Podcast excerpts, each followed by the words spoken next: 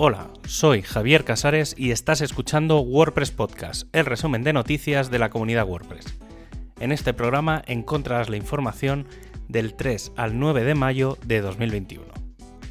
Aunque puede parecer un proyecto secundario, hace unos meses se abrió la puerta a la creación del plugin Rollback Update Failure, un feature plugin con la idea de mejorar y controlar qué ocurre cuando en la actualización de un plugin, theme o el propio WordPress falla algo. Esto que se había quedado atrás ahora se recupera con fuerza y se está trabajando con una amplitud de miras bastante más amplia que la original, sobre todo en lo que respecta al control de posibles actualizaciones de la base de datos. Y aunque en la mayoría de casos esto no será necesario, ya que solo debería afectar a aquellos hostings que van lentos o tienen mal las configuraciones, el objetivo de incorporarlo en el núcleo de WordPress es interesante. Para empezar, lo más básico, que al descomprimir el zip se haga de forma correcta y verificada, sobre todo ahora que las autoactualizaciones han entrado con fuerza y hacen que si falla algo no haya nadie delante para validarlo o actuar. Lo segundo es tener un control del rollback, es decir, de parar, eliminar todo lo nuevo que se estaba actualizando y volver a recuperar lo que había previamente. El paso más crítico sería el de gestionar la actualización automática de actualizaciones en la base de datos. Por norma general se validará todo el software y solo cuando esa parte esté se harían las actualizaciones. Y para acabar, al igual que se está creando el theme.json para los temas, crear un sistema de JSON que permita unificar todos los requisitos, dependencias y lo que pueda surgir.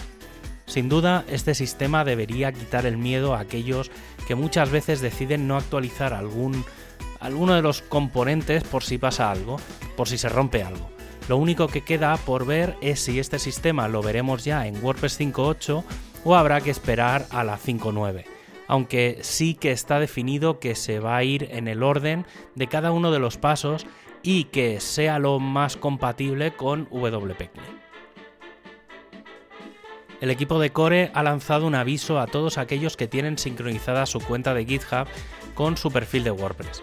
La situación es que por defecto esa sincronización se elimina si no se ha validado durante un año y a algunos usuarios se les ha desconectado. Si es tu caso, revisa y vuelve a conectarlo. El grupo del editor ya está trabajando en la versión 10.6 de Gutenberg que debería aparecer el 12 de mayo. Lo más probable es que en esta versión veamos bastantes mejoras relacionadas con el Navigation.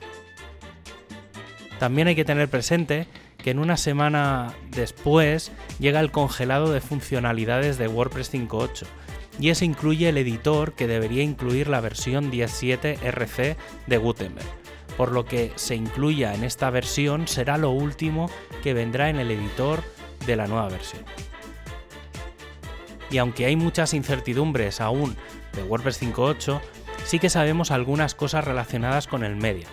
Vamos a tener soporte nativo al formato de imágenes WebP y definir qué formato de imagen queremos para las generadas de tamaños inferiores.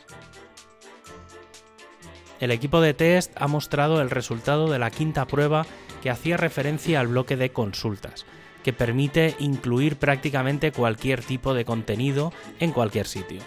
El análisis muestra principalmente dos elementos. El primero es la complicación de uso de este bloque, debido a que de por sí ya es complicado entender para qué sirve, aunque por otro lado los usuarios con más conocimientos en ello plantean que debería haber mucha más funcionalidad y flexibilidad. El equipo de hosting ha propuesto que la extensión PHP int internacional se incluya de forma definitiva como extensión recomendada, pero no obligatoria en los hostings. Los equipos de desarrollo no están utilizando estas funciones debido a que no muchos hostings lo activan por defecto, siendo muy útiles sobre todo en ediciones no inglesas de WordPress. El equipo de accesibilidad tiene todos los tickets asignados de WordPress 5.8, por lo que parece que todo lo que vaya saliendo a mejorar estará incluida en esta versión. El equipo de móvil ha lanzado la beta 17.3 para hacer pruebas tanto en Android como en iOS.